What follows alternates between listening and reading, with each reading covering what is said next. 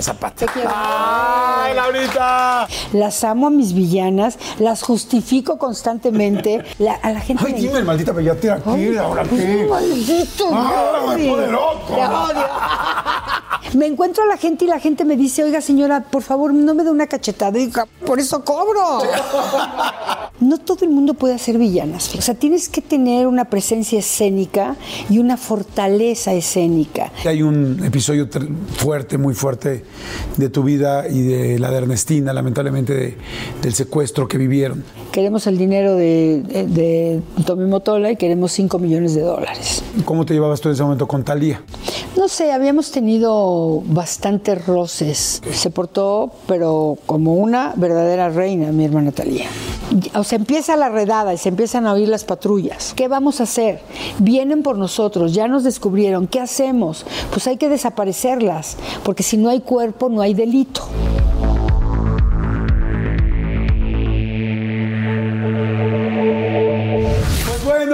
Episodio más, bienvenidos a la entrevista. Y este, bueno, esta mujer tiene una trayectoria impresionante, es de más de 25 novelas, pero novelas, o sea, no, no, no proyectitos, novelas que han marcado historia, teatro, todo lo que se puedan imaginar, cine, por supuesto, este, no solamente es actriz, es por supuesto también cantante, es escritora. Y como les dije, una trayectoria, pues que no... Hay pocas personas con las que dices no necesita presentación. Ella es una de ellas, Laura Zapata. Te quiero. ¡Ay, Laurita! Dame el beso.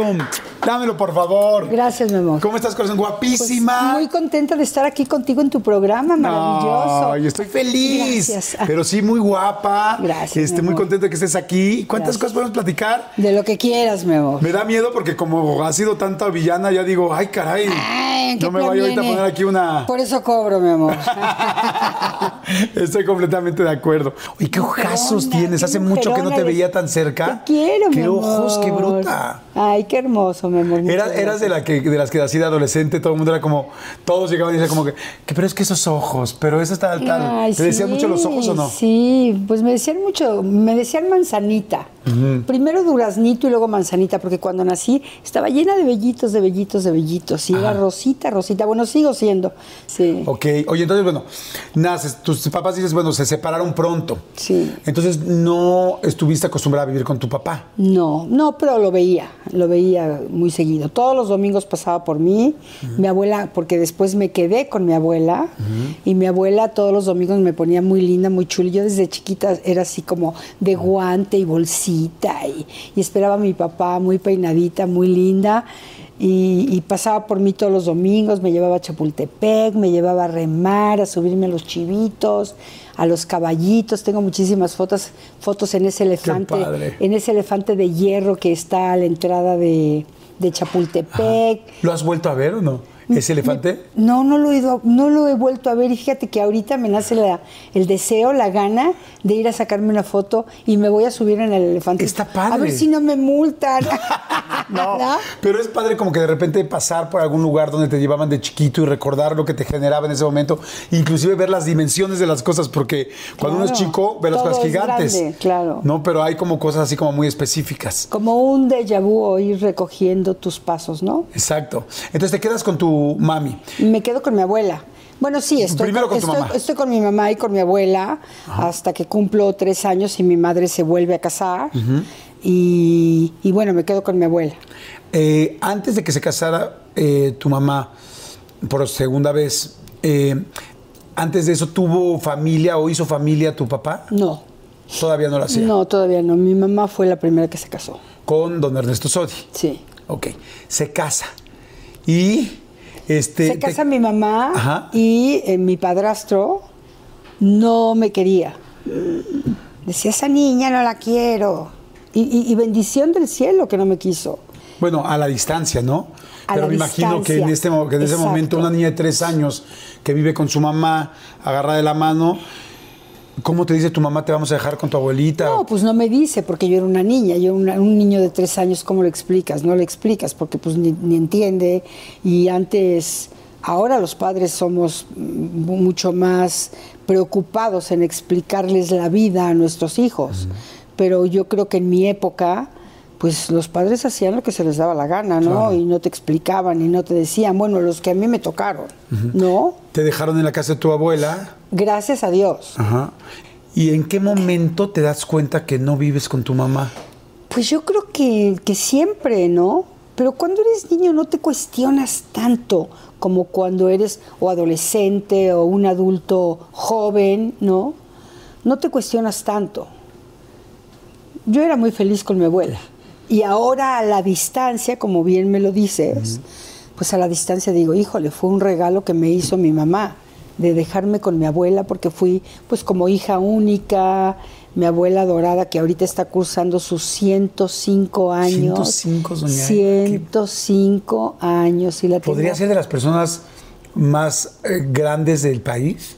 Yo creo que sí, ¿no? 105 años, 105. sí, no es algo... O sea, yo no conozco otra persona que tenga 100, que esté cursando, y cumplió 104 el 18 de enero, pero pues ya cuando cumples años estás Sí, cursando el siguiente año. siguiente año, ya está cursando los 105 años mi abuela. Ahora te quiero preguntar, evidentemente, sobre ella, porque por supuesto sabemos toda la situación que ha sucedido y además quiero preguntarle también cómo es la relación con una persona de esta edad y qué, qué, qué- qué lu- qué tan lúcida eh, está en, en tu vida, ¿no? Porque no conozco mucha gente que haya pasado, olvídate, de los 100, ¿no? Los 90, ¿no? Así de sencillo. Sí, Pero antes de esto te quería preguntar, ahorita que mencionaste las, eh, las telenovelas, ¿cuál ha sido de todas las telenovelas que has hecho las más, la más importante para ti? O sea, que digas, si tuvieras que presentarte y dar una sola, o sea, una sola credencial de tu trabajo, ¿qué novela dices? Para mí esta telenovela fue un antes y un después. Pues lo que pasa es que, mira, todas mis telenovelas de verdad son importantes. Rosa Salvaje, María Mercedes, Esmeralda, Pobre Niña Rica. Todos los personajes son de verdad exquisitos, maravillosos. Nunca he tenido la necesidad de aceptar un trabajo para, o para pagar la renta, o para pagar la comida, o para...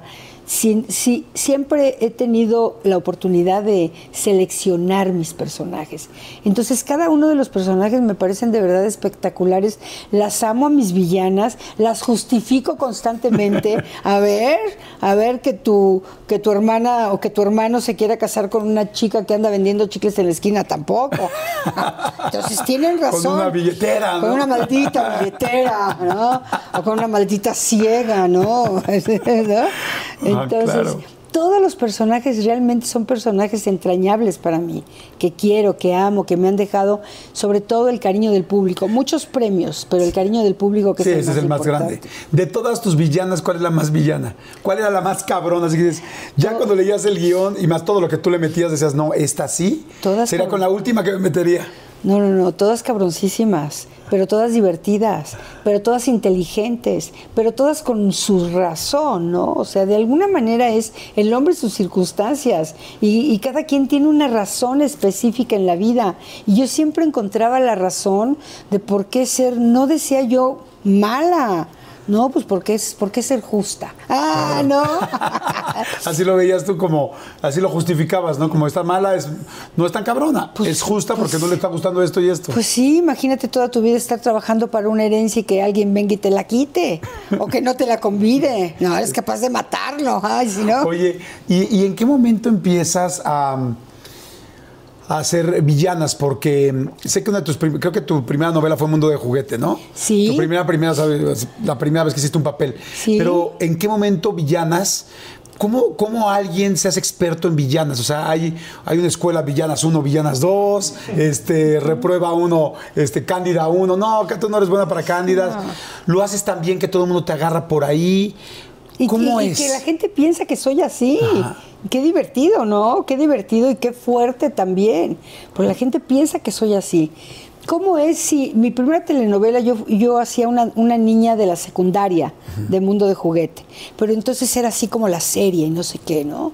Y, y después yo creo que las villanas, no todo el mundo puede hacer villanas, fíjate, Jordi. No todo el mundo.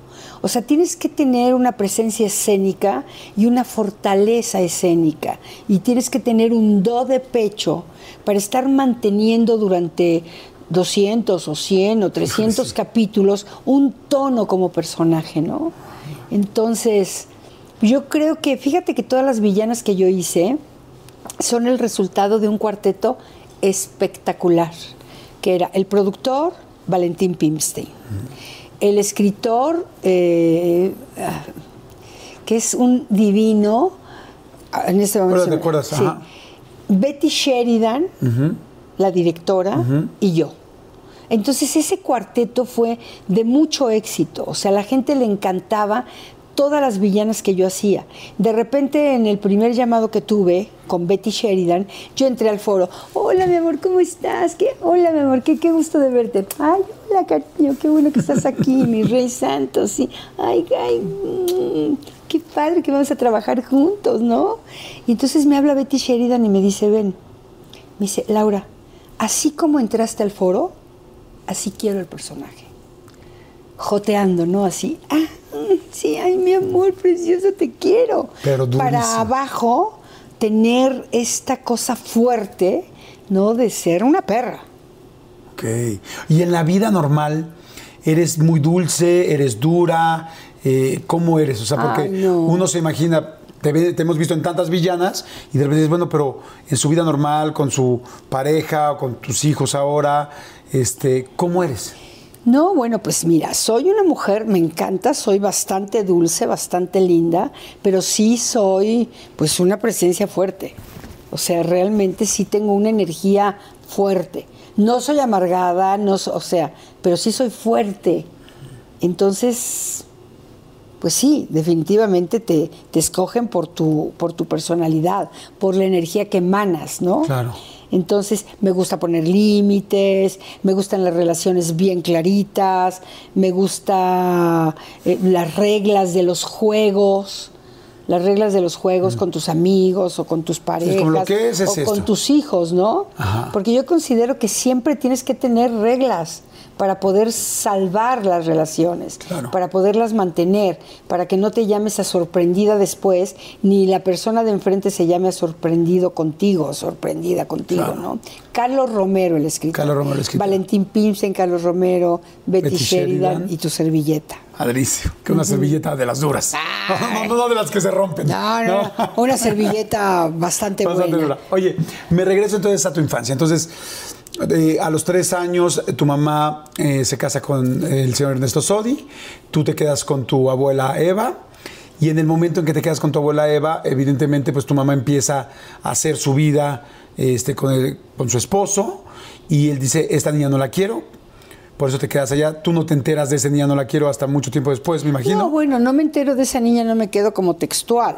Pero me entero, no, o sea, me entero, esa niña no la quiero por, por, por todo. Sí, por porque las estás viendo, ya no vivo ahí. la- no, pero por las vivencias, por la energía, por, por, por toda la agresión física, o, o a lo mejor sin palabras, hacia esa niña, ¿no? no verbal de cómo se comportó No, sí, no tu verbal, padrastro, sino- entonces cómo, cómo era antes de que tuvieran hijos, porque ella, ellos tienen cuatro, pues, cuatro, sí, niñas, cuatro, mujeres. sí.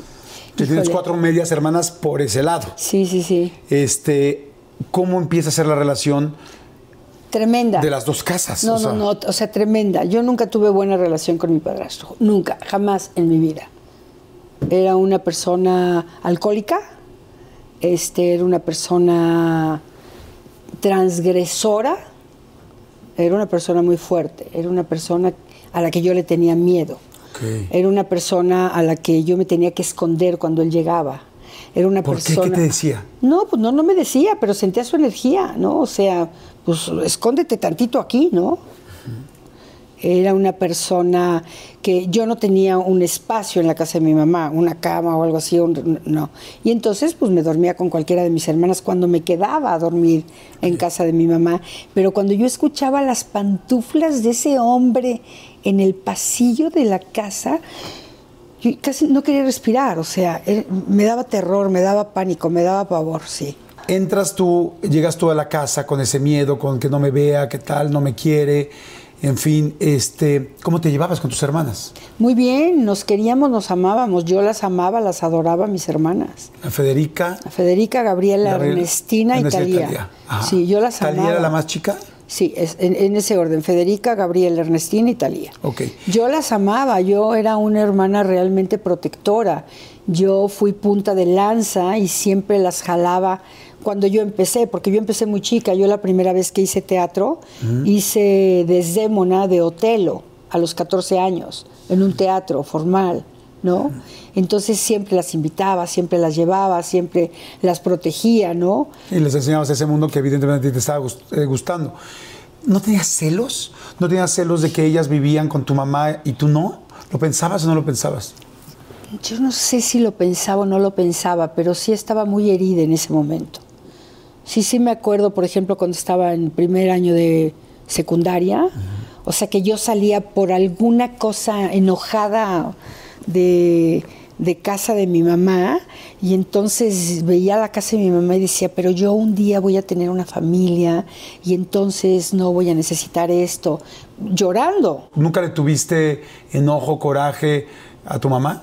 Bueno, pues tuvimos mis, nuestros que veres, ¿no? Tuvimos nuestros reclamos, ¿no? Claro, Para por que te diga lo que, lo que me pasaba con mi mamá. Claro, por supuesto. A ver. Ah, ¿verdad? A ver, déjame ver, creo que es ahí te llevo. Me llamas por teléfono y me niego. Nunca pensé que el momento llegaría.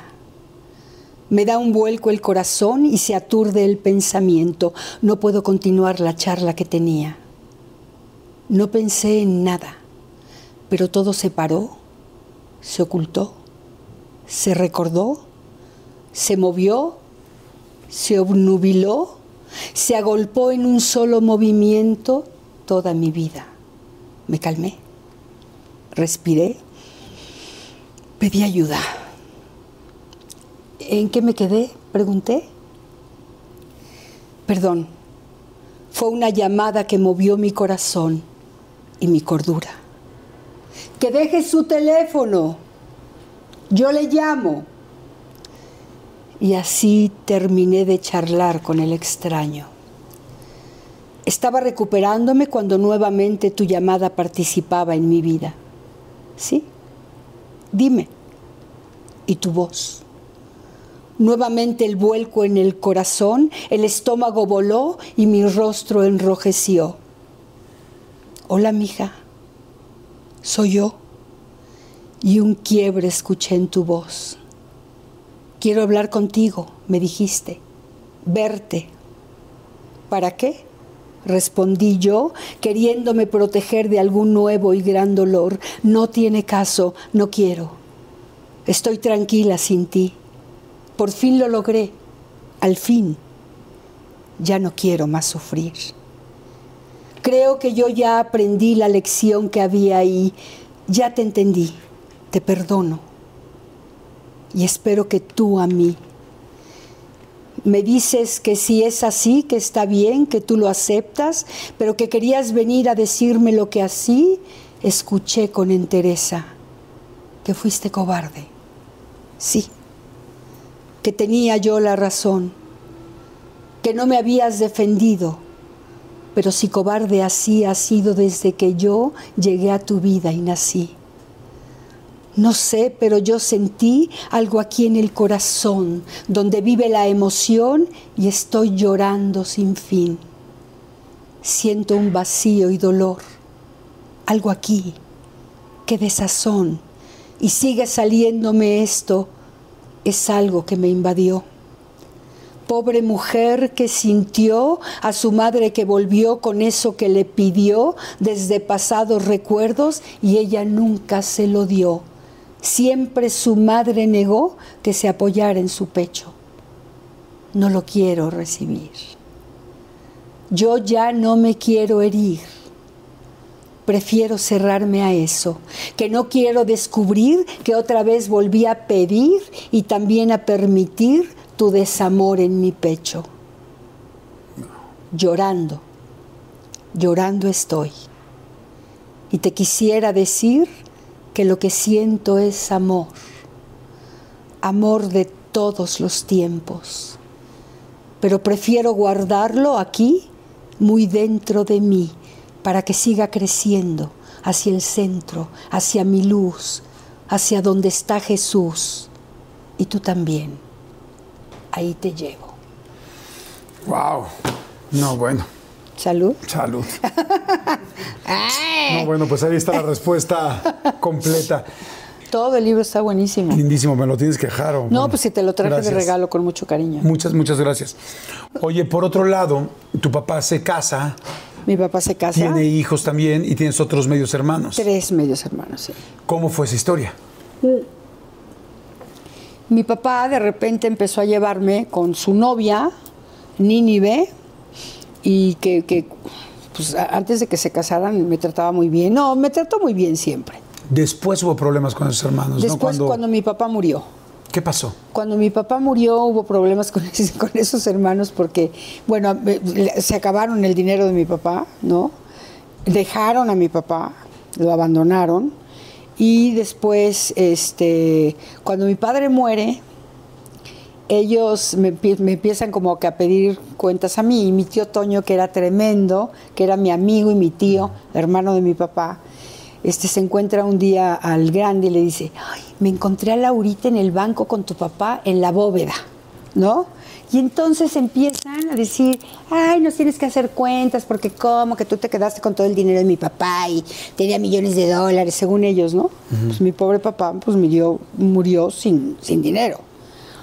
Entonces hicieron una demanda muy fuerte a mi persona y, y pues me exigieron que yo les hiciera cuentas, no les hice cuentas ni nada. Dije, busquen en los bancos cariños y pues gastaron un dineral, buscaron en los bancos y obviamente pues no encontraron nada, ¿no? Y ahí se rompió esa hermandad. Gracias a la gente del Hotel Brick, que estamos aquí en la Roma, que es un lugar Qué lindo. precioso. Está precioso, Precioso, ¿verdad? está precioso, No, me además con un encanta. arte moderno, el hotel está increíble, la terraza. La verdad, muchas gracias a la gente de este hotel. Vengan a conocerlo, vale muchísimo la pena. Además, la cocina es fantástica. Oye, ¿y no hubo broncas con tu hermana, con Talía, No. cuando estaban en una misma telenovela? No, no, Ahí sí no no. te ponías de que, a ver, No, yo era- quiero ser del centro. No, era padrísimo. No, bueno, porque entiendo que en las novelas, pues hay estelares. Mi- yo siempre he sido estelar, pero la, la- la pareja emocional, la pareja sentimental, pues siempre es la que lleva Claro. el crédito de acá. Rosa Fernando Salvaje. Colunga, ¿no? Talía y Fernando Colunga. y- Rosa Salvaje fue la primera novela que hicieron juntas. No, Rosa Salvaje le hice con Verónica Verónica Castro, discúlpame. Más Sí. bien, ¿cuál fue este? María Mercedes. María Mercedes. María Mercedes, para Pa' servirle usted. Yo Esa era- fue la primera que yo hicieron era la juntas. malvada Malvina, es la única que no, hemos bueno, la Malvina, juntos. pero era. No, la malvada Malvina fue un personaje importantísimo. Ah, claro. Déjame decirte por qué. Porque todos los años en Televisa hacían quién era el personaje más importante del año. Entre noticieros, entre unitarios, entre telenovelas, entre todo. Y ese año el personaje más importante fue la malvada Malvina. Claro. Maravilloso. Pero bueno, además- una revista hizo este. Zarrapastrosa decía. Ay, maldito, ay, los odio. Pobres. Ay, sí. No, pero esa rapastrosa y billetera. Sí, maldita serrapastrosa, maldita billetera, maldita. La- a la gente. Ay, le- dime, maldita billetera, Ay, ¿qué? ¿Ahora pues, qué? Maldito. Ah, me pone loco. Te odio. Sí, sí. Me encuentro a la gente y la gente me dice, oiga, señora, por favor, no me dé una cachetada. Y cabrón, por eso cobro. Oye, ¿nunca te ha pasado una pareja que, que en la noche, en la intimidad, te diga así como de, háblame sucio, Ay, dime sí, maldito claro. billetero? No, no, no, no, no. No, con lugares tan comunes no. Ay, Pero, ¿te has, has tenido algún galán, no novio, porque un novio ya lleva mucho tiempo, pero un galán que, ver- que se enamore del personaje? O sea, que quiera bes- besar y no. estar con el personaje más que con Laura. Pues a lo mejor de repente yo conocí a uno así, que yo estaba haciendo el programa de Mucho Gusto, que era una conducción que yo tenía un programa que hacía después del noticiero del Canal 2. Este programa de mucho gusto, yo era la conductora, era mi programa. Y entonces llego un día a un lugar y se me atraviesa uno de muy buenos bigotes y me dice, hola, ¿cómo estás? Con mucho gusto. Entonces, vaya, es que ese era el texto de, de- de mi, de mi programa. programa. Yo dije, ay, mira, y este no tiene malos bigotes, lo vi de arriba para abajo y le dije, ah, mm, mucho gusto, ¿no? ¿Y tú quién eres? Pero bueno, claro, entró con eso, pero ya después, ya, sobre- Pero, era por la- por eso, pero no por la, una telenovela en específico. No, no, no, no, no, no para nada. Oye, ¿y qué? No, me gustan los hombres inteligentes, no los Claro, tarugos. Claro, sí, pues nada más se pasó ahí, tal, tal, y de regreso vámonos. Ay, no, qué horror. Empiezan entonces, bueno, las telenovelas, más, cada vez más, más, más, tus personajes súper icónicos. Eh, ¿Siempre has hecho, te lo preguntaba al principio, ¿siempre has hecho este, villanas o has hecho en algún momento una, pues un personaje más bien cándido o la buena o la... Pues, la persona que, que van a... Las buenas no me gustan. ¿No te gustan las buenas? Son retontas. No, me gustan las villanas. Ellas son las que manejan la trama, son las inteligentes, son las guapas, son las ricas, son las elegantes, son las que mueven el pandero, la que dicen, ay, esta maldita, mátalo. Siempre las ponen guapas y ricas, sí es Pues cierto. Sí, pero me gustan las villanas. Ok. Porque además, siendo villana, puedes tocar todos los géneros. Yo he trabajado, yo he hecho tragedia griega, comedia, farsa, melodrama, comedia musical. Yo he tocado todos los géneros. Y como una, como una villana, puedes tocar todos los géneros porque te haces la buena, porque te haces la que lloras, porque eres dramática, porque eres trágica. Me encanta, porque esta gama de personajes, no todas las actrices la- los- las pueden hacer. Claro. Las buenas son buenas nada más y son planas y, digo, perdón, buenas, pero, este, pero, pero son planas, o sea, hay que ser muy actriz, perdón, ¿eh? no es egolatría, Sí. soy Leo, ay sí, pero hay que, hay que, hay para poder tocar todos los géneros en un solo personaje. Oye, ahora que fue este asunto de lo de Catalina Krill, Ay, que tú decías que yo tengo más. que ser Catalina Krill y a la mera hora se lo dieron a otra actriz. Eh, Digo, es que hubo una nueva versión de Cuna de Lobos, para la gente que no sabe que es una novela, pues un mega clásico. Y este, y tú dices, yo tengo que ser ese papel, Pues y a la mera hora no, no te lo dieron a Y ti. me puso furiosa. Y les fue como se los pronostiqué. ¿Y por qué crees que no te eligieron? Yo les he hecho todas las villanas que han querido. O sea, ¿por qué no me dan ahorita la villana que necesito que me den para demostrar quién soy? Como súper, súper top. Y No, no que en me- realidad no tienes que demostrar quién eres, porque Bueno, eso ya lo sabemos más bien. Bueno, claro que no, para regodearme yo. Exacto, para disfrutar este personaje Eh. que, que quisiera ser. Exacto. Aunque después ya la versión yo no me hubiera metido a la cama a fajarme con una señora. Vaya, mi pudor que mi abuelita me inculcó, pues no me lo hubiera permitido, ¿no? Pero sí en ese momento sí monté en cólera, dijo, oye, pues ¿qué, qué les pasó, no? Pero además déjame decirte una cosa. Me dijeron, ¿cómo señora? ¿Y qué? ¿Qué dice usted? Digo que en el rating tendrán la, ¿cómo se llama? En el rating tendrán la penitencia. En el rating tuvieron la penitencia. Les fue muy mal. Que me perdonen mis compañeros mexicanos, Acela, Divina, Robinson y todo. Pero caray, o sea, querer cambiar un, un clásico de ese tipo eh, para adaptarlo a algo raro, pues ahí estuvo la respuesta, ¿no? Y después dijeron, Laura Zapata, ya ves, como sabe la villana, ¿no? Porque además me, me conceden unos poderes, como de super niña, cabrón. Sí, sí, sí. Entonces, como soy la villana, Laura Zapata nos echó la mala vibra y entonces por ella nos fue mal. y- Pero bueno, eso lo he vivido toda mi vida. Oye, bueno, estuviste también con Cantinflas. Ay, adorado. En Patrullero vida. 777. Adorado Cuéntame, por favor. ¿cómo es trabajar con Y Cantinflas? trabajar con Cantinflas fue una maravilla, porque además él era Leo. Los Leos somos ególatras. ¿Tú qué signo eres? Yo Libra. Ay, líbranos Dios. ¿De qué día? Del 16 de octubre. ah, bueno, está bien. Ay, sí. No, bueno, ese sí. Bueno, muy bien. Ese, ese sí. Ese sí se puede. Entonces, él era Leo igual que yo. Entonces, cada vez que nos encontrábamos era, o sea, van a gloriarnos de nosotros mismos. Era divino. Y luego le, le encantaba el tango. Y había un lugar que se llamaba Corrientes 348 o algo así. Y entonces íbamos a, a bailar tango. Y entonces bailábamos tango y esas veces de, ah, ah, ah, ah. Era divertidísimo Cantinflas. Era, era realmente un tipazo. Era muy serio. Todo el mundo dice que era como, como serio fuera de, del personaje que evidentemente veíamos, ¿no? Pero que Mario Moreno era muy serio, ¿es cierto? Pues conmigo era padrísima gente. Bueno, tan padre, tan padre gente que ya cuando estuve yo casada, él hizo un edificio en Acapulco y con mi marido y yo compramos el departamento de abajo de su penthouse. Y ya al final sí ya estaba como muy malhumorado, ya estaba. Pues es que la vida te va quitando la alegría, ¿no? De repente, pues depende Sí, de cada quien, del humor de cada quien, Pero- sí me imagino que cuando uno va haciéndose más grande se complican te- sí, un poco te- más las cosas. Así es, yo lo quería muchísimo con Mario Moreno. Eran amigos. Eh, éram- éramos amigos, porque te digo que mi abuelita me enseñó a ser amigos en mi medio. O sea, no andar de cama en cama. Yo co- conozco muchas personas que, ay, no, pues ya me acosté con este de la telenovela y ya con el otro. Y yo digo, ay, no, yo soy intocable. Claro.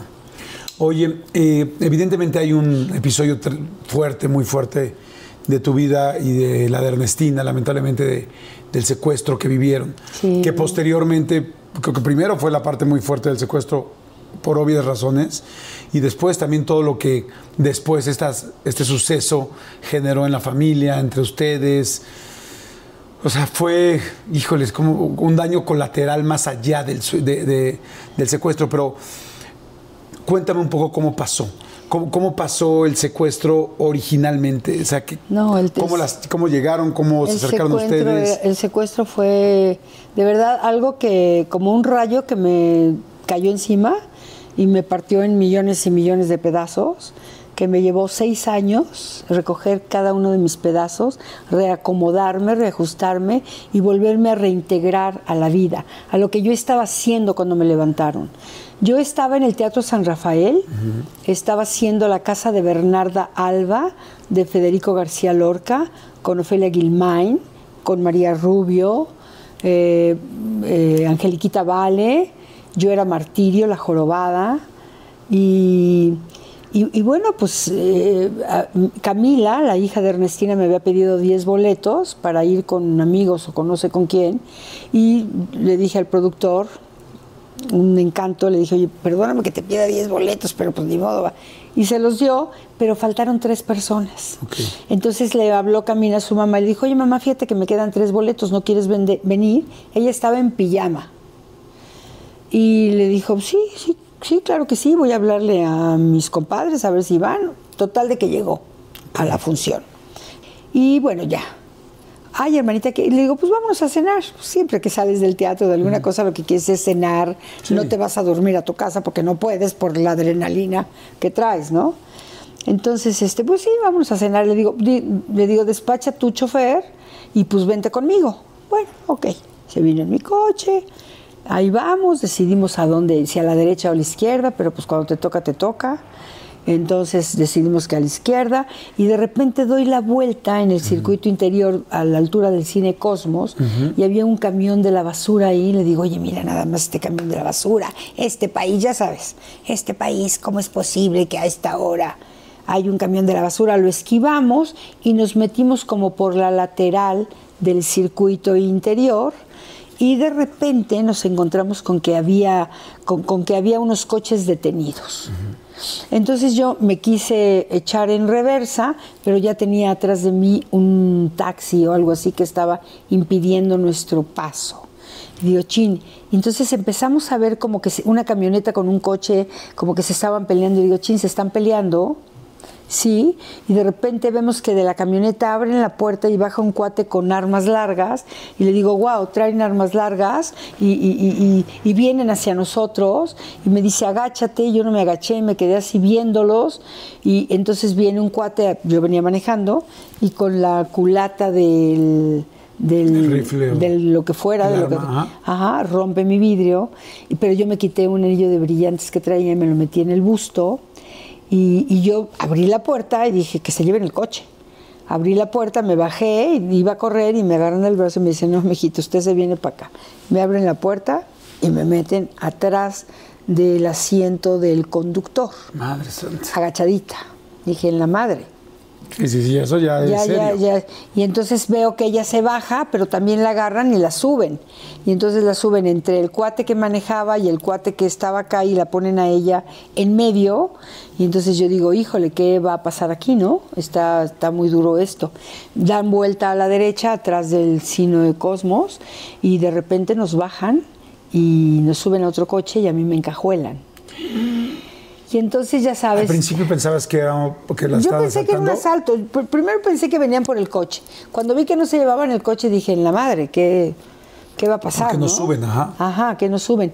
Pero entonces cuando me suben a la cajuela, yo ya sabes que quería como romper la, la calavera del coche para sacar la mano. O sea, puro, puro pensamiento mágico, ¿no? Y entonces me dice uno de ellos, ¿qué está haciendo Laurita? No, cuando me dijo qué está haciendo Laurita dije, en la madre. O ¿Sabe sea, quién soy? Sabe quién soy. Vienen por mí. Vienen por mí. Y entonces empiezo a rezar y, y- y- y- y según empiezo a rezar y empiezo a contar los rezarios para saber más o menos as- eh, en, en qué distancia estábamos. Sí, por, por ejemplo, si tú rezas el rosario, yo rezo el rosario y duro 15 minutos rezando el rosario. Entonces así más o menos me iba a dar cuenta de cuánto, cuánta distancia había de donde nos habían levantado. Wow, qué interesante, nunca se me había ocurrido. Ajá, Ahora sí. que a cuántos rosarios está tal lugar, ¿no? Exactamente, sí. Y, y entonces, bueno, ya llegamos, nos entra, en- entra al- a la camioneta donde estamos, nos ponen unas toallas apestosas, horrorosas, y llegamos a la primera casa de seguridad. Y entonces ya nos ponen en un lugar, yo con una adrenalina, pues, gritándoles, o sea, ajo, cebolla, centellas y todo, ¿no?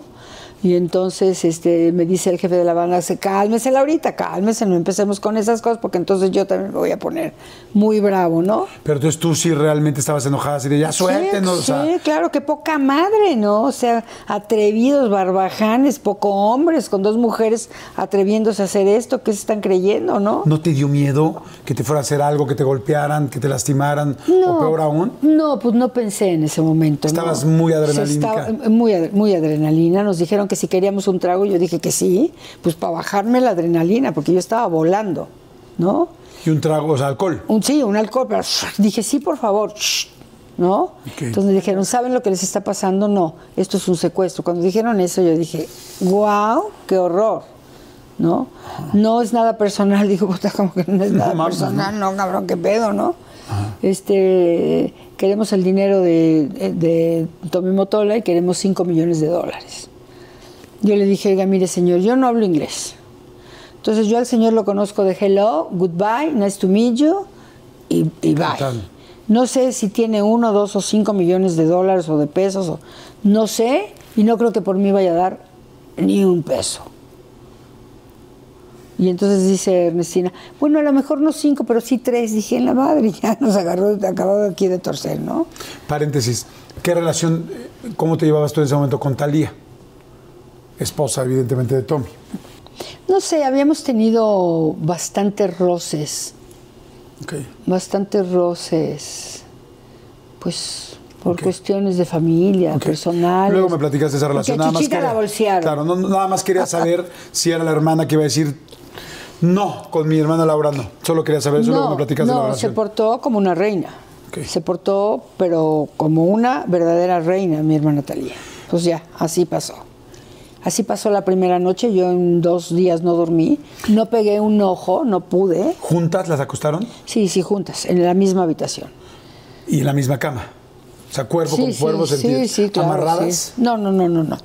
Libres. libres. La única condición, la única condición es que cuando ellos entraran no podíamos verlos. Entonces, cuando ellos entraran con lo que tuviéramos a la mano, significaba taparnos la cara, taparnos, no verlos, porque si las si nos ven las matamos. ¿No? Bueno, también se vieron muy relajados en ese aspecto. Porque cualquiera ya las hubiera tenido con cinta. Bueno, uno me decía, es que yo la, yo la admiro, Laurita. Ay, Siempre la he admirado. Una vez fue usted a leer este, poesía a Lené Pacatlán y allí estaba yo. Y entonces me enamoré de usted y dije, en la madre. man".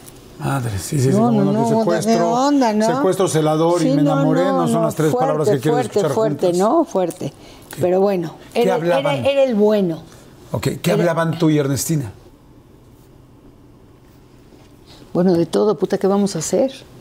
Pues no nos podemos asomar a la ventana porque todas las ventanas están tapadas, porque nos están vigilando, porque hay dos perros que arrastran cadenas en el techo todas las noches. ¿Qué hacemos?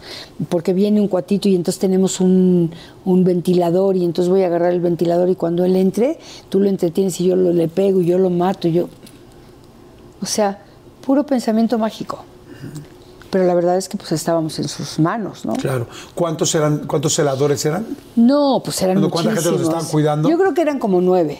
Madre santa. Yo cuando era chica jugaba esto de los vasos con hilo Ajá. y yo te hablo por el vasito y no sé qué, sí me oye, sí, yo te oigo. sí.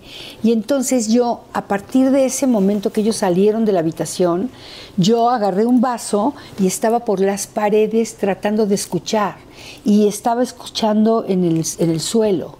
Entonces me percaté con este ejercicio que yo hice que abajo había alguien más y abajo estaba una persona que escuchaba canciones así de románticas y no sé qué.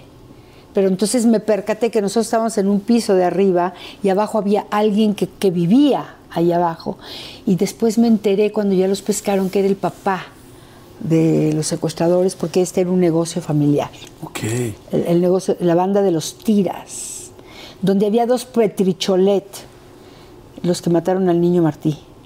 Eran sanguinarios. Wow. Sí, nos daban de comer, ¿no? Y fueron muy atentos, ¿no? ¿Qué O sea, comían? ¿Qué necesitan, señoras? Este, yo, a mí se me bajaron las defensas, inmediatamente me acatarré. Me llevaron una cosa de esas que todos nos ponemos en el pecho cuando somos niñitos y para oler y para no sé qué. Y a mí se me abrió la mollera, fíjate. ¿Cómo crees que Se me abrió Nunca había la- escuchado eso. se me abrió la ¿Se mollera. puede abrir la mollera ya siendo la adulto? mollera aquí se me abrió la mollera. Y Ernestina no se quedó sin poder caminar. Y entonces yo yo hago yoga kundalini. Y entonces hablando con mi maestra Ram mi maestra de yoga yo dije Ram qué me pasó se me abrió la mollera y entonces eh, había un ventilador yo sentía que el aire se me metía por la mollera no no una experiencia bien loca y entonces me dice Ram es que tú te entregaste a morir por eso se te abrió la, mo- la mollera. Y tu hermana se arraigó, por eso no pudo caminar. Ok. Qué- qué- qué fuerte, ¿no? Sí, sí, sí, porque evidentemente el cuerpo, este, pues, se, eh, somatiza diferentes cosas, situaciones y emociones.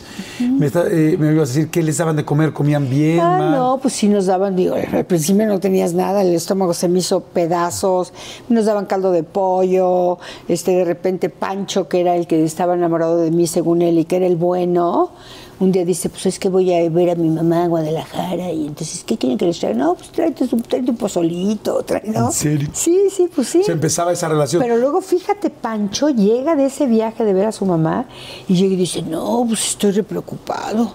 ¿Por qué? ¿Cómo te fue, Pancho, con tu mamá? No, dices que me, fu- no, me fue. Llegué a mi casa y mi mamá estaba prendiendo una veladora. Entonces me dijo, mijito, ¿ya viste lo que le pasó a la actriz Laura Zapata? No. La secuestraron.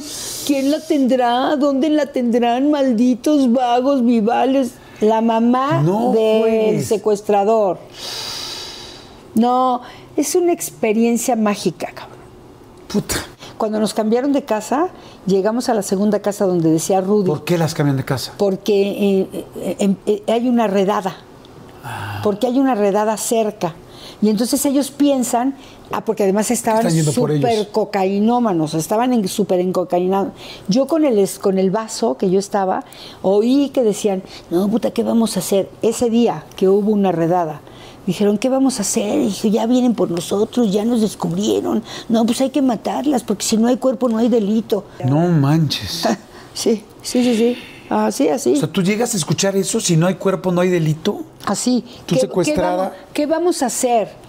O sea, empieza la redada y se empiezan a oír las patrullas. ¿Qué vamos a hacer? Vienen por nosotros, ya nos descubrieron. ¿Qué hacemos? Pues hay que desaparecerlas, porque si no hay cuerpo, no hay delito, No, bueno. ¿no? Y entonces digo, puta, nos van a matar. Y ya se acabó esta madre porque estaban oliendo cocaína, se oía, y ya se acabó esta madre. Y entonces estaban así súper, súper heavies, ¿no? Estaban súper prendidos los cuates. Entonces por eso nos cambian de casa, porque piensan que iban por nosotros. Pero después nos enteramos que era una redada de, de- de marihuana que vendía alguien por ahí. Ok. Las cambian a otra Nos cambian a otra casa y llegamos a la otra casa. que no estaba preparada para ser una casa de seguridad, ¿o sí? No, sí, claro, por supuesto. Si era un negocio familiar. Entonces le digo, Muy lejos de ahí. No, no muy lejos. No, ¿A no cuántos rosarios? No, no. Como a uno y medio. sea, no, pero sí seguiste como, haciendo- Como a, como a 20 minutos. Sí seguiste haciendo tu... Sí, Ok. pero lo que pasa es que después ya me enteré que an- anduvieron dando vueltas, vueltas, vueltas para llegar a la casa que estaba muy cerca, Ok. ¿no? Entonces cuando llegamos había muchos pájaros, entonces yo escuchaba los pájaros y entonces, oye Rudy, ¿y esos pájaros de quién son? No, pues son niños, Laurita. Ay, qué bonito. Y si tú fueras animal, ¿qué animal serías?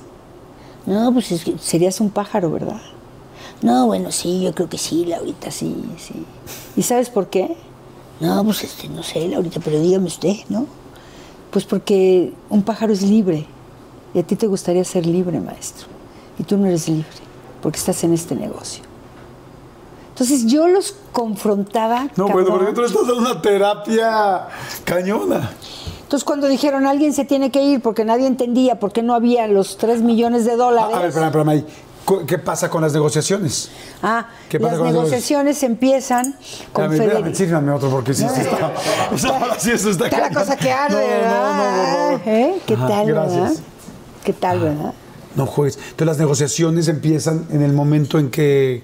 No, no. Las negociaciones empiezan en el momento en que nos levantaron, hablaron a mi casa y contestó mi hijo Claudio. Le dijeron, Claudio, ¿De cuántos años? pues mira, si fue, mi, mi hijo Claudio es del 86 y fue en el 2002, tenía 14 años, ¿no? Ajá. Entonces, Claudio, porque yo acababa de hablar con mis hijos, hijos, ya terminé la función de teatro, ¿qué onda? No, ma, pues acabamos de pedir una pizza. Ah, pues sí, qué padre, mijito, yo me voy a ir a cenar con su tía y ya llego a la casa. Ok. Entonces llaman y dicen, este, acabamos de secuestrar. Oye, Claudio, este, este, este, este, tenemos a, a tu mamá y a tu tía, las tenemos secuestradas. Danos el teléfono de Talía o háblale a Talía y dile que ahorita le vamos a hablar nosotros porque queremos el dinero de su marido. Madres. Mi hijo le habló a su papá y le dijo, oye, pa, me acaban de hablar que esto, que esto, Me- mi ex marido se llegó a la casa inmediatamente y le dieron el teléfono a los secuestradores, hablaron por teléfono, contestó Talía y Talía pensó que era una broma y colgó. Le volví No le habló tu ex marido para decirle, oye, te van a llamar. le volví- no, porque mi hijo lo hizo antes de que llegara él. Le volvieron a hablar a mi hijo y le dijeron, oye, Claudio, acabamos de hablar con tu, con tu tía y nos, nos tiró a locos y nos colgó. ¿No?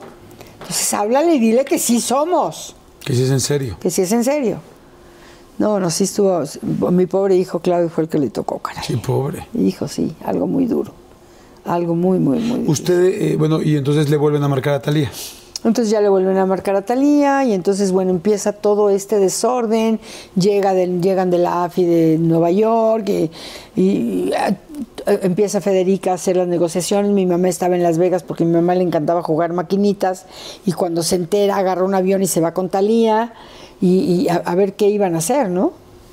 Talía fue muy generosa, la verdad. O sea, desde el primer momento tuvimos, tuvieron el dinero ahí dijo que a mis hermanas no les pase nada, ¿no? Dije, eso se agradece. ¿eh? Y, y bueno, pues así empezó toda la locura. Después, por azares del destino, mi ex marido es el que toma las riendas de, De la de la negociación. Y entonces me dicen un día, oiga, Laurita, pues ¿qué pasa con Juanito? ¿Qué, pasa de qué? Pues porque le hablamos por teléfono y le decimos, no, porque queremos 3 millones de dólares. Y dice, sí, ¿cómo no? Se los vamos a dar. Claro que sí, ¿no? Y entonces le decimos, bueno, pues, le- pero ahorita no los tengo, pero háblenme ustedes para que yo les vaya diciendo cómo vamos. Y entonces quedamos con Juanito que le hablamos el miércoles, y le hablamos el miércoles a las 7, a las 8, a las 9, a las 10, a las 11, y no nos contestó. Pues algo que no entendían, porque todas las familias siempre están así con el teléfono, a ver a qué hora llegan y a ver a qué hora llaman para ¿Y era una estrategia que estaban haciendo ellos? No, porque así es mi exmarido. Con razón de sex. Con razón de sex. Con, con razones O sea, no contestaba porque No contestaba andaba porque ocupado. andaba ocupado en otro rollo. Y a mí que se quejan de que no contesto. Claro, ¿viste? Que porque estoy grabando entrevista. ¿Viste? ¿Viste? Sí, las parajodas de la vida. No juegues. Entonces no contestaba. Entonces deciden que alguien tiene que salir. Y entonces dicen que se vaya la señora Zapata, por favor, ¿no? Porque yo ya los tenía hasta la madre de mi semiología cotidiana, ¿no? De que somos hermanos y de que no pueden mancharse las manos con mi sangre, no, cabrones, no, no sé, de ninguna manera, ¿no? Y de que Te los- dicen, "Tú y de- sal". y que de los pajaritos y que tú quieres ser pajarito porque no eres libre y, que- y, pero, y, entonces eh, y- hice sí, una- estabas ya con su mente las no- Ellos te habían secuestrado físicamente y tú los habías secuestrado Sí. emocionalmente. Hice una obra de teatro con Víctor Hugo Rascón Banda que se llama Cautivas y entonces hay una escena que se llama El cuarto del mal porque en ese cuarto había balazos, había cabellos, había vidrios, había sangre y yo le decía, ay, aquí dieron el balazo, lo mataron, lo arrastraron, ya con, con mi mente lujurienta de actriz, ¿no? Lo arrastraron, mira, aquí se ve la sangre y entonces... Entonces me dice Ernestina, oye cabrón, yo también estoy secuestrada. Digo, Ya bájale de "Baja- huevos, ¿no? bájale por favor a tu creatividad, ¿no? cabrón. ¿Qué onda, no? Y, y bueno, pues así sí estuvo muy fuerte. Oye, bueno, y el asunto los cambian, a- las cambian de casa de seguridad. Nos cambian de Te dicen, casa. va, tú necesitas salir para negociar salir- porque, porque no entendemos no nada. contesta. No sabemos qué pasa. Nos dicen que sí, pero no nos dicen cuándo, no nos contestan el teléfono, que alguien tiene que salir. Y entonces dijeron que se vaya la señora Zapata. Para que vayas a negociar. Y te llevan en un coche, te dejan Ah, entonces me dicen, vas a salir para que no te... Y yo mi anillo de brillantes divino, precioso, que tenía En de tanto brasier. tiempo en el brasier. Entonces, si las vamos a revisar para que no se... Ya sabes. Entonces me lo quité y lo puse en, en la botella de un shampoo. Que quién sabe si debe estar en algún tiradero o estos desgraciados se lo lleven, no sé. Pero bueno, es lo que menos pierdes, ¿no? Claro. Entonces, este Pancho, porque yo dije, sí, pero que me lleve Pancho. Porque Pancho era el bueno, ¿no? Desgraciados malditos. Este, sí, pero que me lleve Pancho. Entonces ya Pancho me llevó, me llevó en un taxi. Este, No pararon un taxi, ¿o sí? no, me imagino que ellos Sí, hasta tenían un claro, taxi, que eran los dueños claro. del taxi, que estaba atrás cuando nos iban a levantar y que fue el que me llevó y que fue el que me dejó. ¿Te lleva y te dejan me, dónde? Me dejan, me, me- me acuestan en la parte de atrás, de, era un Volkswagen, y entonces me dice, no, no me voltees a ver, Laurita, porque si me volteas a ver te matamos, no sé qué, te voy a dejar, tú cierra los ojos, cuenta 100 pasos, y entonces ya... Te dejaron dinero para agarrar tu, No, hombre, que me dejaron dinero, desgraciados malditos, nada, no me dejaron ni un quinto. Entonces, este, me dejaron frente a las rejas de Chapultepec. ¿Te acuerdas de las rejas de Chapultepec? Son verdes, son verdes. Así era la canción. Que sí, que, que- ¿cómo se llama esta avenida? No es, no es conscripto, es este. Chivatito, No. ¿Eh? Reforma, ¿Cómo? Alencastre. Constituyentes. Sí. Gracias. Ah, ya. Era, me dejaron en constituyentes. Cuando me dejan camino, doy 100 pasos, como me dijo, casi choco con la pared. Abro los ojos y digo, puta, ¿en dónde me dejaron? Una colonia gruesísima. Pero sobre constituyentes, ok. Ajá, pero adentro. Y entonces caminé, hacia- no, me dejaron adentro, caminé a esas constituyentes. ¿Te habían cambiado la ropa? Perdón que te pregunte, pero No, tantos bueno, días lo- o traes no, la misma ropa. No, no, no, nos llevaban hasta panza y de repente un día Ernestina y yo nos peleamos de que, ay, mira, le digo, mira, pendeja de lo que estamos hablando, ¿cuál te gusta más, el blanco o el azul? ¿Los pants? sí, sí, y, y de repente me detengo y le digo, ¿ya viste de lo que estamos hablando? ¿De que qué pants te gustan más, los blancos o los azules? Pendeja, estamos eh, es- Secuestradas. secuestradas. Madre santa.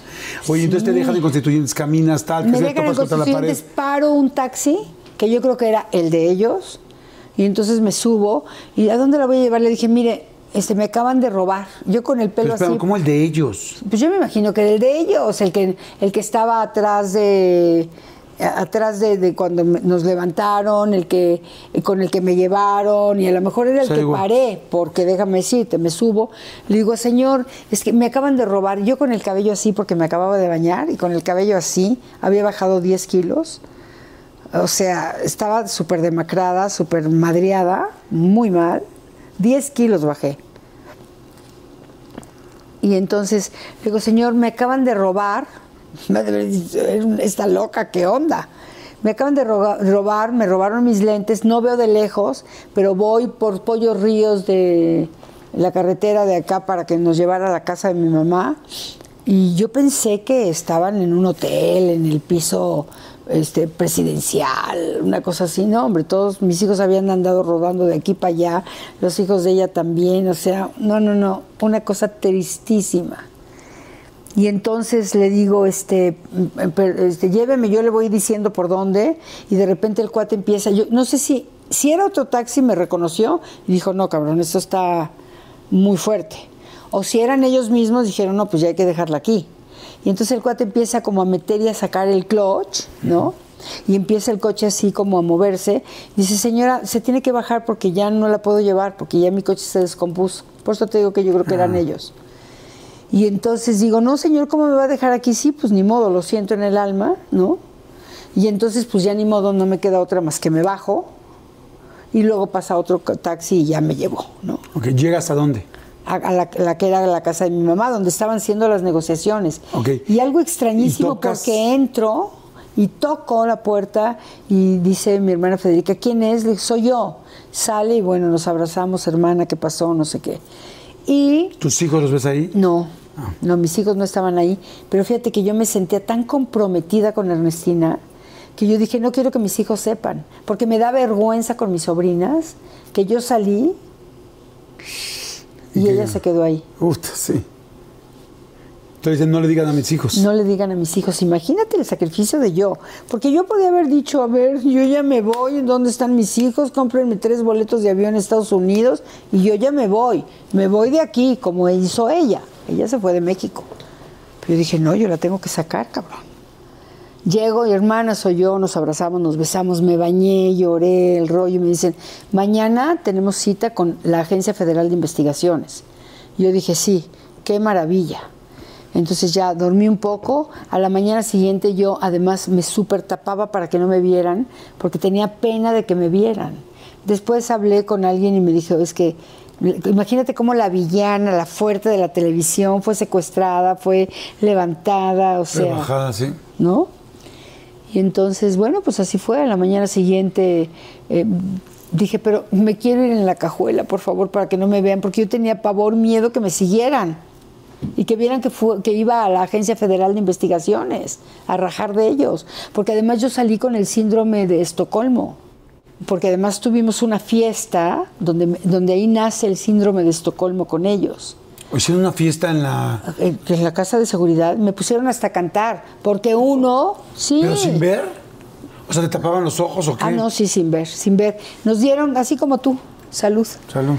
Nos- ¿Quieren una copita? Sí, cabrón, sí queremos una copita, por favor. Ahora vamos a cantar y ustedes sin ver, pero aquí bailando.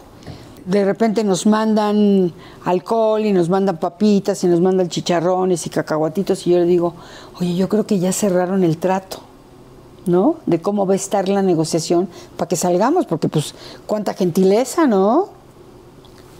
Y entonces ese día nos mandaron una botella, nos tomamos nuestras copas, sí, pues para bajar el Claro, por estrés. ¿no?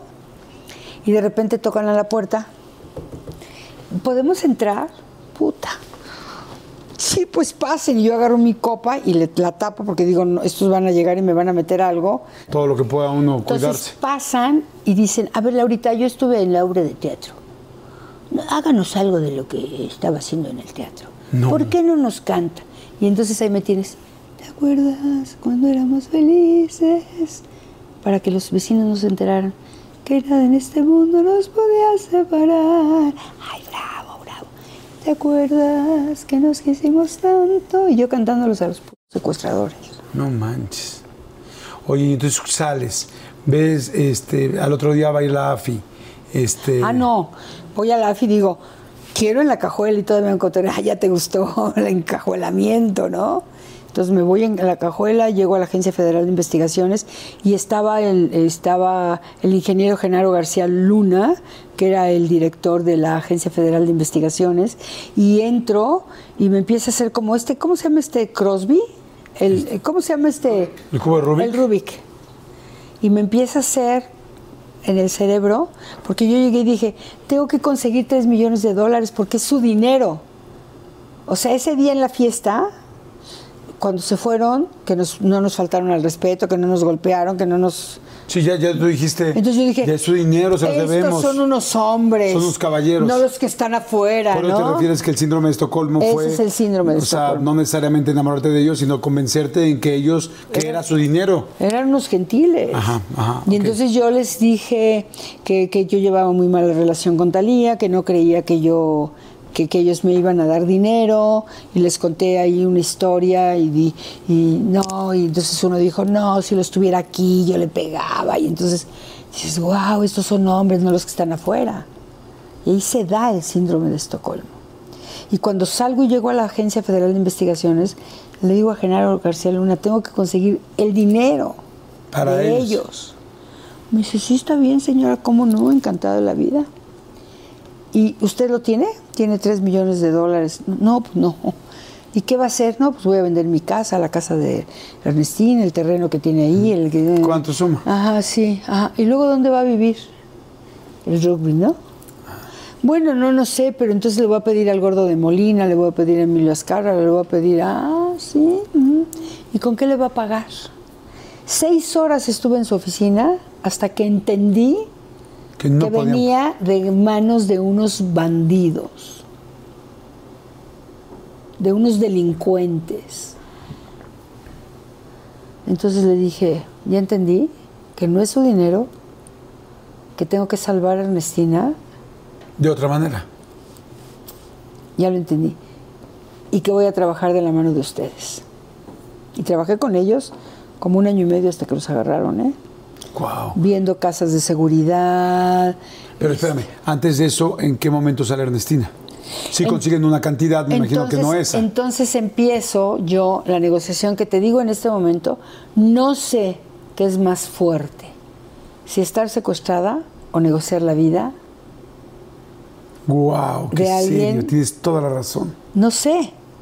No, Porque tú estuviste en ambos lados. Tú sí estuviste en ambos lados y eso no es algo sencillo que suceda. no, o sea, yo fui la secuestrada que cada vez decía, van a venir, nos van a violar, nos van a cortar el dedo, nos van a cortar el pelo, nos van a, nos van a, nos van a, nos van a matar. nos va-". Pero después que hablé, que hablaba yo con los secuestradores que habían sido decentes con nosotros, me decía, pinche vieja, yo estaba jurado y ahorita me voy a quitar el, jura- el juramento con la Virgen y cuando yo llegue, porque eres una miserable, porque no has conseguido el dinero para salvar a tu hermana, cuando yo llegue te voy a hablar por teléfono, borracho, y vas a oír que le voy a volar la tapa de los sesos a tu hermana por tu culpa, cabrón. Dice, no, por favor, señor. Luego me habla, a ver, que vayan afuera del lugar este que estén insurgentes en la caseta telefónica, que ahí están los dedos de tu hermana, si sigues con tus cosas. Entonces yo le hablaba, ay, por favor, ya me dijeron que, que, que, que- tal caseta telefónica que abajo. No, señora, ya estamos aquí, no hay nada. No, por favor, toquen abajo a ver si hay sangre.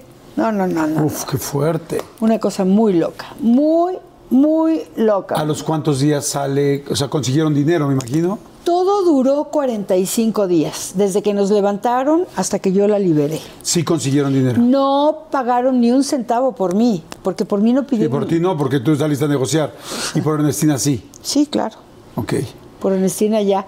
Y entonces, señores, que conseguí 30 mil pesos, maldita vieja, tampoco, no sé qué. Ay, señores, que nada más tengo 70 mil pesos, porque era lo que me, era lo que estábamos. Mira, yo, yo pensé que el, eh, los- o sea, salía la gente de la Agencia Federal de Investigaciones de trabajar conmigo todo el día. Me decía, hoy le van a decir esto, hoy van a hablar de esto.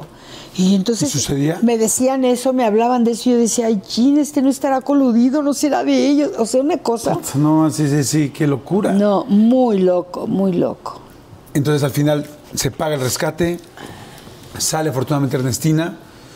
Eh, ¿Cómo la ves? ¿Van ustedes por ella? ¿Ya llega en taxi? No, no, no, no, no. Ellos querían que yo fuera por ella.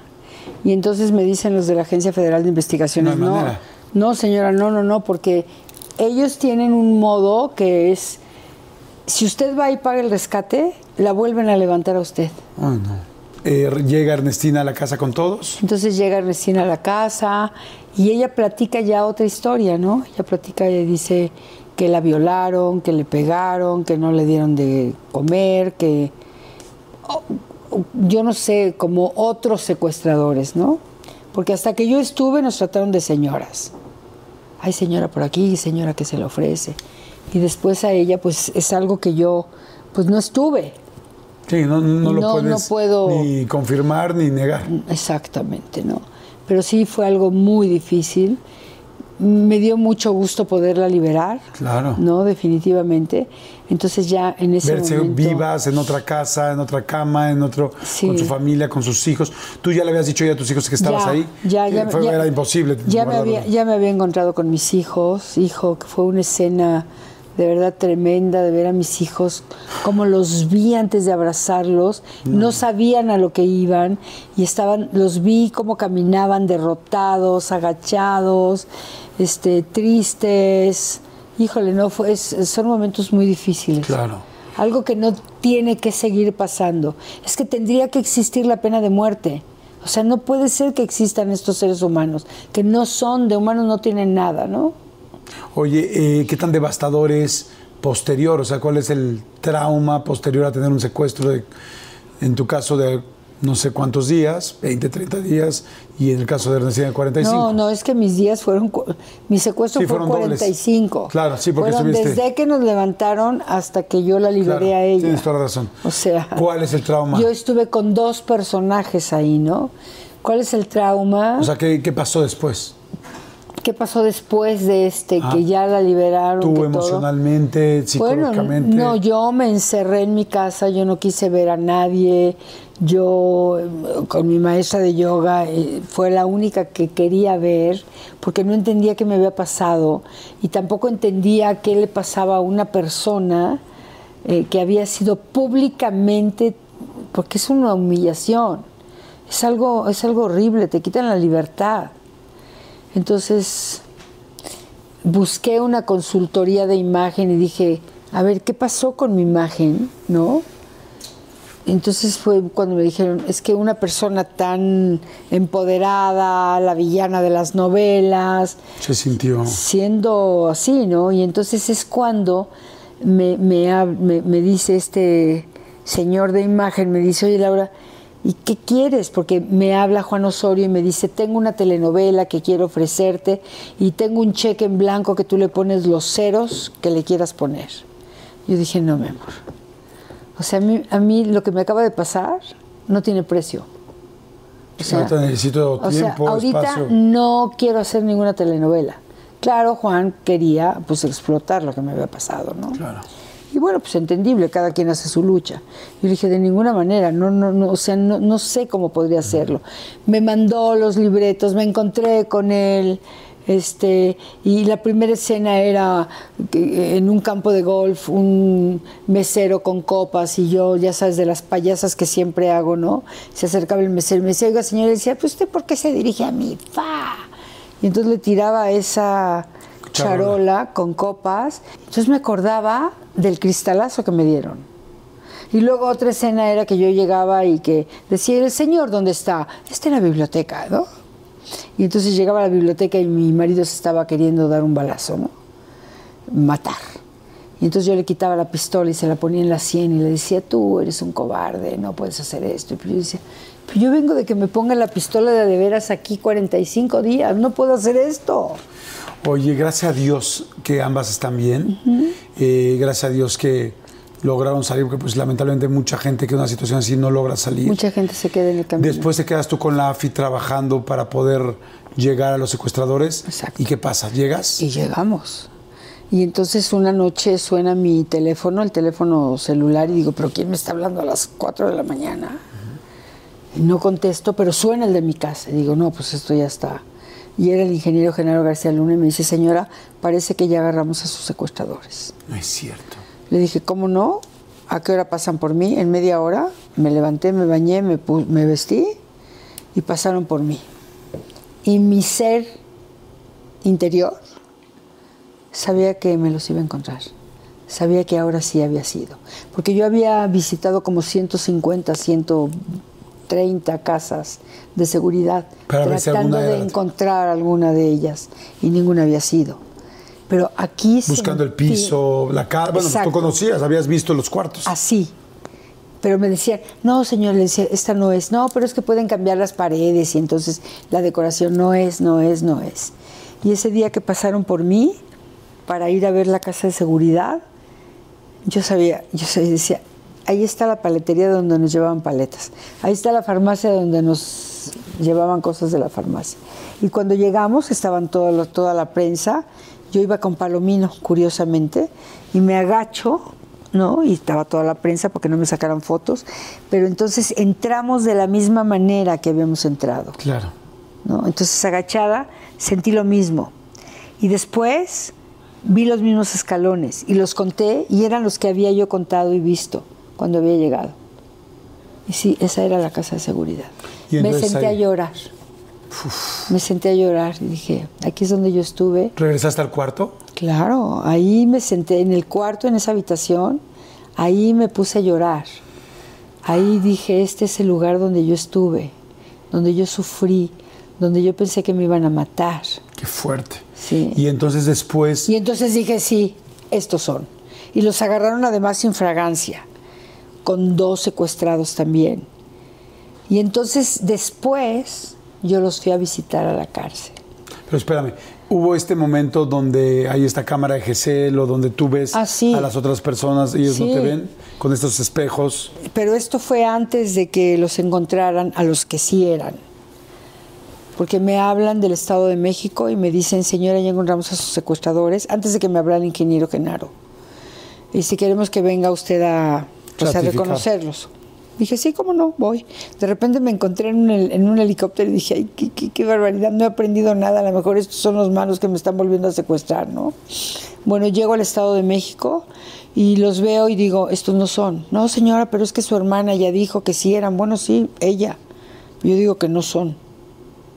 Los quiero ver a través de la cámara. Los vi y dije, no, no son. No me, mi, mi- mi ser espiritual no me decía nada. Somos espíritu, caray. ¿Cómo? O sea, sentimos. Más allá de los sentidos. Sí, porque al final no, no les conocías la cara. Es lo que somos, ¿no?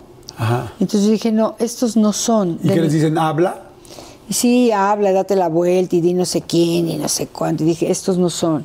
Entonces me, me dicen, mañana, señora, el, el fiscal, sí, me dice, mañana voy a hacer una reunión, de una rueda de prensa de que ya agarramos a sus secuestradores. Dije, de ninguna manera, conmigo no cuentan, porque estos no son. Porque yo no voy a decir que son, no, pero es que digan, porque son unos malandros. Que No, no, no, no, pues como que Así me lo propusieron. Son unos malandros, usted diga, no, yo no me voy a echar ese tiro espiritual, Claro. moral. Y estos que no eran. ¿Y, y los había después uno- confesaron que sí eran? Pues claro. Sea, eran pues sí, confesos. pues, no, pues no, más que confesos eran infragrantes. Los agarraron Sí, pero con que las eran manos. los tuyos. Los agarraron con las manos en la masa. Pero que eran los tuyos, porque podrían estar Y e- secuestrando a otras personas. Y eran los míos, ¿no? Y entonces yo dije, yo quiero hablar con ellos. No, señora, ¿cómo cree? Todo se desmaya. No, yo no me voy a desmayar, pero quiero hablar. ¿Y carearlo frente a Y frente? carear, sí. No friegues. Sí, pues sí, ¿no? Pues él ya estaba en ese ajo. Y entonces dije, bueno, con la, con- porque yo nunca había, esc- escuché de lejos en una o dos ocasiones a una mujer. El baño tenía ligas de cabellos de mujer en el baño, en la llave, había este tapetitos de Walt Disney, ¿no? De, que había niños también, ¿no? Entonces yo dije, quiero hablar con la mujer, con los que ella dijo que sí eran. Y entonces este, hablé con la mujer y le dije, ¿tú estuviste? Sí. No, pues sí, señora, yo estuve, sí. Ajá. Ah, Hablaba igual que el hermano. Todos, todos hablaban igual. Todos hablaban igual. ¿No? Y entonces, este, y entonces, no, pues sí, señora, que. Bueno, ¿qué, me puede, ¿qué me puedes decir para yo estar segura de que tú estuviste en mi secuestro? A ver, dime, ¿qué nos daban de comer? No, pues, igualito que el hermano. No, pues este. No, pues yo les llevaba caldo de pollo. Sí nos llevaban caldo de pollo. Claro. Ah, no, sí, sí. No, si yo les mandaba sus platitos de unicel. Ah, cabrón. Nunca nos dieron platos de unicel. Ah, tú nos mandabas la comida en platos de unicel. No, sí, señor. No, nos llevaban hasta los mantelitos, bordaditos, sí. Sí, señora, yo. Ah, ¿y qué más me puedes decir? No, pues yo estuve el día que la soltaron a usted y entonces este, el jefe de la banda dijo que este, la amenazó. Sí, pues me amenazó horrible, ¿no? Y me habló fuerte el jefe de la banda. ¿Y, y qué más me puedes decir de ese día? No, pues es que este, los mecates que traía se los quitaron y se los pusieron, les pusieron alambres. Nunca nos amarraron. Sí, nada real. Entonces dije, no son, no son. Y cuando sí fueron, Pero después, esa misma mujer a mí me pidió ayuda y me dijo, señora, ya ve que usted dijo que no éramos, pues no éramos, es que nos prometieron que nos, que nos echáramos la culpa de su secuestro y a mí me prometieron este, sacarme en una penalidad más corta o algo así. Ese es, el, ese es el sistema de justicia que hay en nuestro país. Wow. ¿No? Pero cuando sí fueron los que sí fueron, yo los fui a, a- a ver. Y cuando me vieron, pateaban las paredes y decían, pinche vieja, maldita, que vienes a echarle la culpa a unos inocentes. Y ahí supe que eran ellos. Por eso. Y hablé con el papá, porque era un negocio familiar. Desde que oíste las voces, ¿sabías que eran ellos? Pues sí. No, sabía que eran ellos porque los habían agarrado en la casa de seguridad En esa la casa que yo había estado. Claro. Entonces eran ellos. Y el señor y el- lo que yo escuchaba en el De piso abajo, de el que abajo escuchaba las canciones era románticas. el papá que se ponía borracho y se ponía a escuchar música de José José. Entonces me fui a encontrar con el, con el que vivía abajo, con el que yo oía en- por el vaso. Y entonces le, le dije, me dice, ay señora, por favor, es que mire, atrás de usted está mi hija llorando. Le dije, sí, mis hijos también lloraron, cabrón. Claro. No, no, además. Es que cuando veía a mi mamá, porque yo convocaba a la prensa, ¿no? Entonces, cuando mi mamá vea esto en la televisión, entonces va a sufrir. ¿Y usted cuándo sufrió o cuándo pensó en mi mamá, en mi abuela? ¿Cuándo? El que la hace Claro. no la concede, no la permite, ¿no? Entonces, no entiendo esto. Es que yo me voy a salir por la puerta falsa. Dije, no, no haga usted eso, sirve usted más ahí. A partir de ese lugar, usted dígale a la gente que no le conviene porque su familia se deshizo, que todo el dinero que habían conseguido en los secuestros desapareció, que los están persiguiendo, que andan huyendo. Explique eso, ayude a la sociedad con eso. Al otro día estaba muerto, se suicidó El papá se suicidó. el papá. El que me dijo, yo no aguanto esto y me voy a salir por la puerta falsa. Y sí. Y sí. Wow, pues qué historia, ¿eh? La verdad, este, yo creo que todos estamos así, igual que como yo. Salud, gracias Con por el la Jesús confianza. en la boca, como diría mi abuelita. Gracias, afortunadamente que están bien, eso es lo más importante y, y lamentablemente hay mucha gente que está viviendo esto, así es que espero que, que, pues que las cosas se resuelvan. Oye, cambiando eh, completamente de tema y para terminar la plática y agradecerte mucho, bueno, dos temas importantes. Eh, eh, tengo entendido que evidentemente sí había, eh, que, que sí Talía al final ayudó en ese momento, que Tipaza. otras personas que no vale la pena estar mencionando los no, nombres. pero déjame decirte una cosa. La única persona que mandó un sobre con 100 mil pesos sin que nadie le pidiera nada y obviamente después se le regresó fue Elisa Salinas. La única. ¿Sigues teniendo una buena relación con Talía? Sí, claro. Sí, por supuesto, nos hablamos. Sobre todo el punto de reunión es mi abuela, es nuestra abuela, ¿no? Y ella ha sido una persona generosa porque ayuda en parte del gasto de mi abuela, porque tener a una persona de la tercera edad con 105 años Sí, muy bueno. es muy fuerte, muy difícil, o sea, tienes que hacer todo por ella, ¿no? Es absolutamente dependiente. Después también Ernestina hace su propio, pues como contenido editorial para hablar de esto. Su pasquín, puedes decir. y, y ahí se ponen muy duras las cosas porque eh, alguien menciona, no sé si fue ella o quién, que si tú hubieras sido la autora intelectual de esto, ¿qué pasó ahí? Es que te digo que me conceden unos poderes, soy tan potente, porque sí me considero una mujer absolutamente potente. Soy tan potente que me conceden unos, unos poderes como de super niña, caray. Y entonces imagínate que sí dijeron que yo era la autora intelectual del secuestro. Pues no podría estar platicando aquí contigo, ¿no? Y he estado libre todo el tiempo, ¿no? Entonces sí me parece esta parte oscura de un ser humano, ¿no? Y ahí, y ahí dejan de tener relación, evidentemente, Ernestina y tú. No, pues por el amor de Dios, ¿no? O sea, en la vida tienes que estar al lado de gente que cree en ti, pero sobre todo que sepa quién eres, que conozca tus alcances, ¿no? Y no que, que- que sea un vituperio.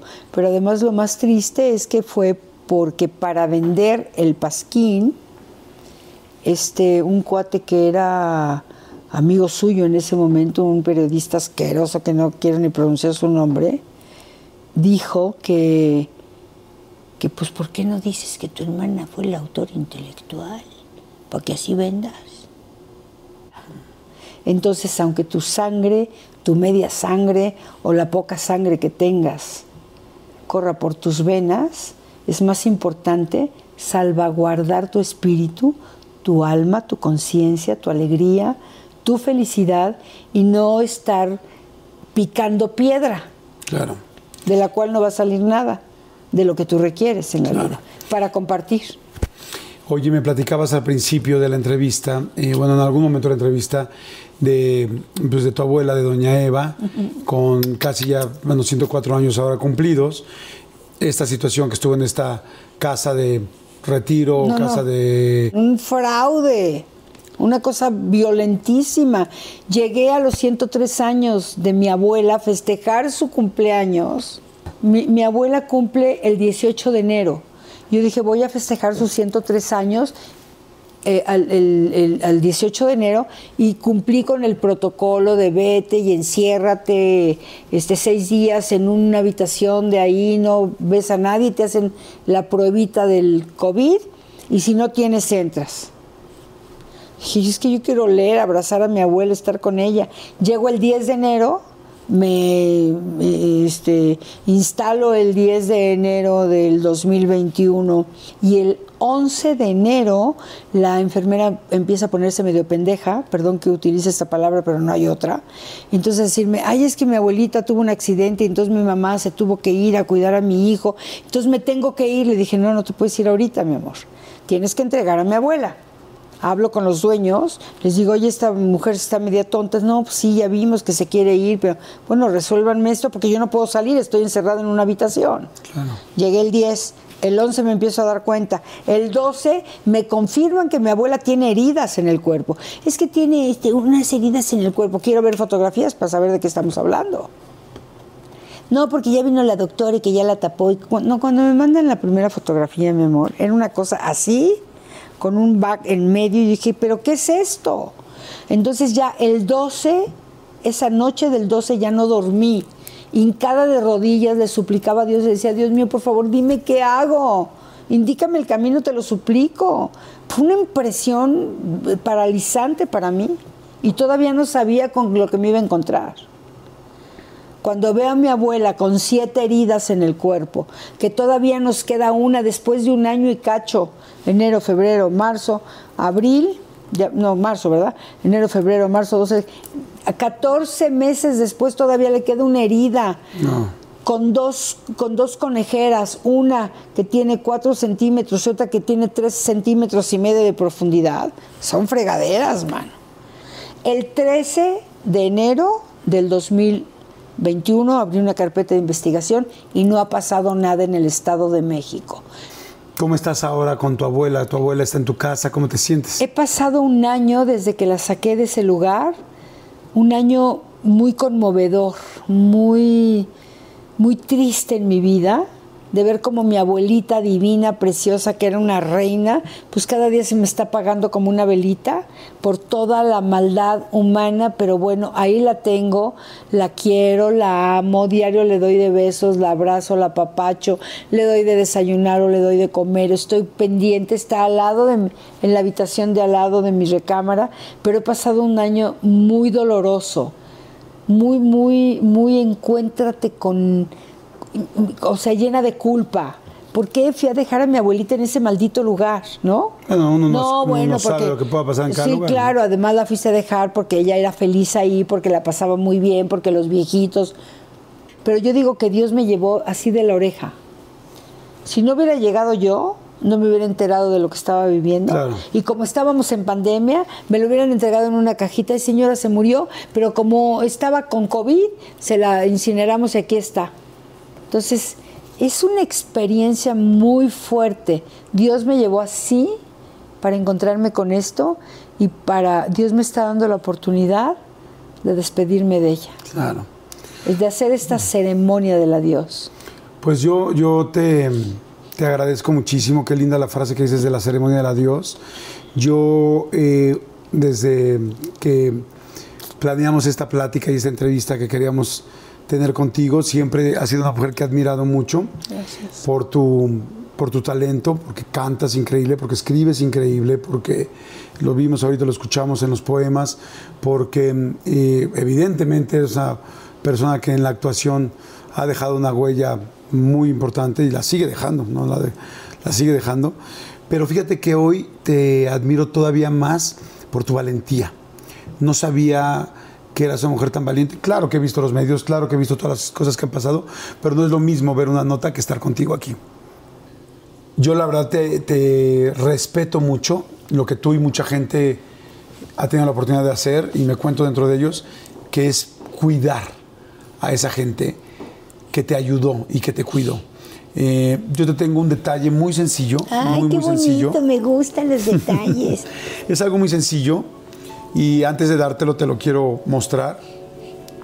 Es esta pequeña cadena que tiene, bueno, que es una pulsera más bien, eh, la cual para nosotros en esta producción tiene un significado especial, porque independientemente de que el morado es el color de la adaptación, del cambio y de la transmutación, eh, hay algo que tú hiciste muy bien y que lamentablemente no todo el mundo tiene o la oportunidad o las ganas o la actitud de hacerlo y es ayudar.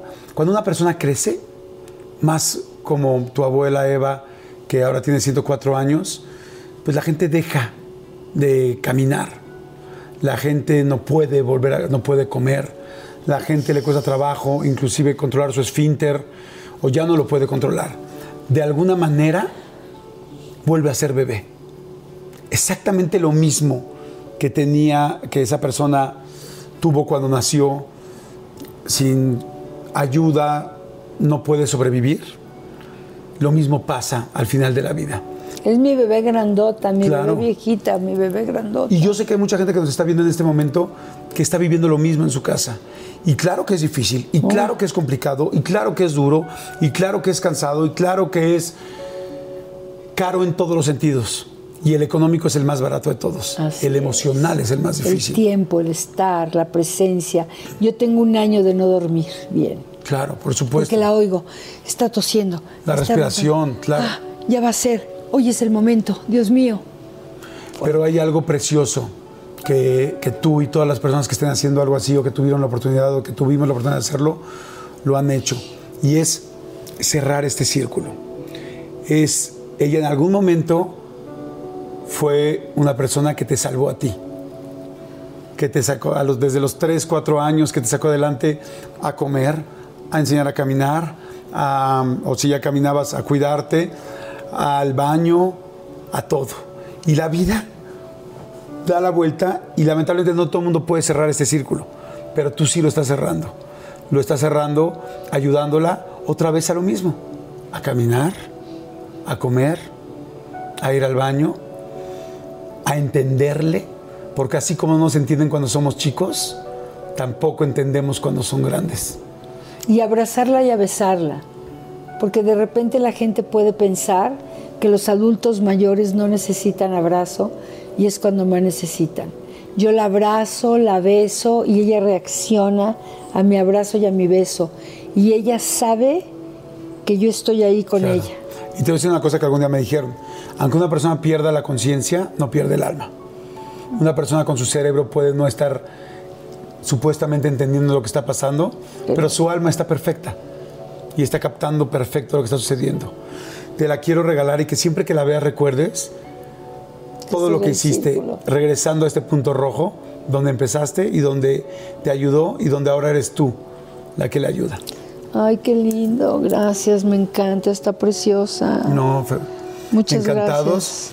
Gracias, muchas gracias. Gracias Laura. a ti. Gracias por la plática, Ha gracias sido- por la Ha sido confianza. una charla muy interesante, muy linda. Gracias, gracias a todos los que te siguen, a estos chicos hermosos que están aquí. A toda la producción, la muchas luz, gracias. De las cámaras. Gracias a ti, gracias por tu regalo. Qué bonito encontrarse de repente Claro, con las almas, el espíritu, la conciencia. Y exacto. hay que desarrollar la conciencia. Exactamente. Gracias, Laura, muchas gracias. Gracias a, ustedes. Nos vemos la siguiente semana. Los quiero muchísimo y les agradezco mucho siempre su atención al, aquí al espacio. Bye.